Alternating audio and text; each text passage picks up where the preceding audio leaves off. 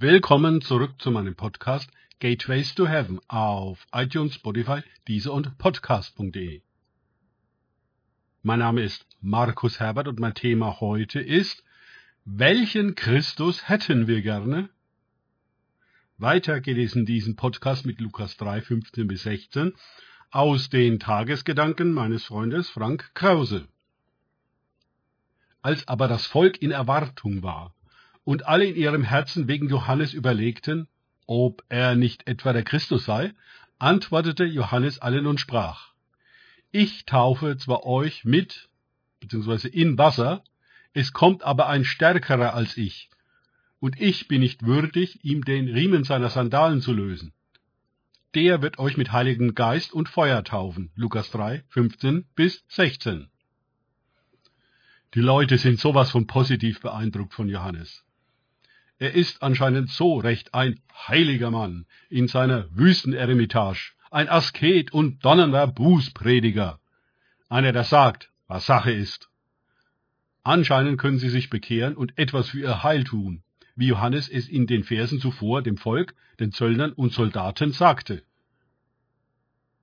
Und dieses Verständnis ist das Wesen des Religiösen. Wir können es tun. Es liegt in unserer Macht. Wir haben es unter Kontrolle. Wenige Sätze reichen für die jeweilig genannten Gruppen aus, um ihnen zu erklären, was sie praktisch tun sollen, um gut zu sein. Ja, dieser Johannes, der sie den Weg der Buße führt, der werde der rechte Christus, und seine Kirche würde sich um die Vergebung der Sünden kümmern.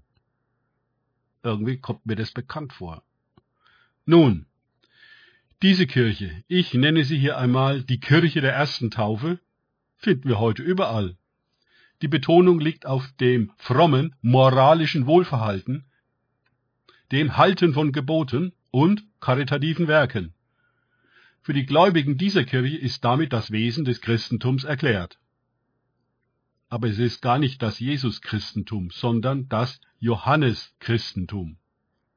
Johannes erfüllte den Wunsch der Leute, ihr Christus zu sein, nicht. Er wies auf einen größeren hin, der nach ihm kommen würde. Und er kam ja auch sehr bald zu Johannes an den Jordan. Und Johannes bezeichnete ihn auch vor den Leuten als den wahren Christus. Dennoch folgten weiterhin viele Johannes nach, weil sie wohl doch noch in ihm den Christus sehen wollten und hielten sich an die Buße als den Weg zu Gott.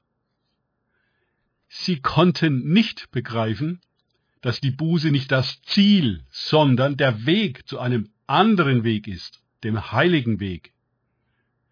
Auf ihm geht es nicht mehr um Besserung, sondern um Verwandlung, Transformation.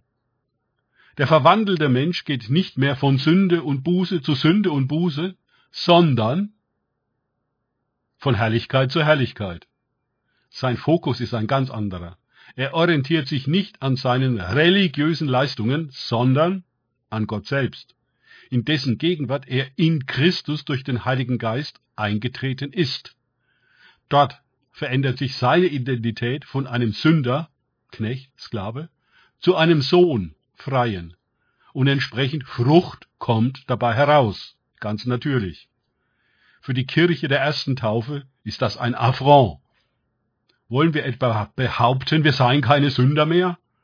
Genau das behaupten wir denn wir wissen, dass jeder, der aus Gott geboren ist, nicht sündigt, denn die Wiedergeburt bewahrt ihn und der Böse tastet ihn nicht an. 1. Johannes 5,18.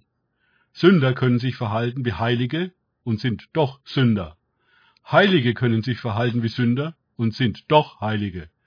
Die Heiligung geschieht bei der zweiten Taufe nicht durch unsere Bußübungen, sondern durch das Blut des Lammes, welches sogar unser Gewissen reinigt von den toten Werken. Hebräer 9,14 und von dem damit einhergehenden Sündenbewusstsein, Hebräer 10,2. Auch als Erlöste können wir natürlich Dinge tun, die der Erlösung unwürdig sind, aber wir sind in der Kirche der zweiten Taufe nicht mehr dieselben wie zuvor. Und der Heilige Geist übt uns ein in dieses andere Sein, das uns in der ersten Taufe noch unzugänglich ist. Geprägt von der Sünde verhalten wir uns trotz Wiedergeburt zunächst noch immer wie Sünder, weil wir gar nichts anderes kennen. Aber wir sind es nicht mehr. Jetzt legen wir das Alte ab und ziehen das Neue an. Und das funktioniert. Nur weil diese Dinge heute so dermaßen vermischt und verwischt sind, fällt uns die Unterscheidung der Taufen und ihrer Wege und Wirkungen so schwer. Danke fürs Zuhören. Denkt bitte immer daran, kenne ich es oder kann ich es, im Sinne von erlebe ich es. Erst sich auf Gott und Begegnungen mit ihm einlassen, bringt wahres Leben. Gott segne euch und wir hören uns wieder.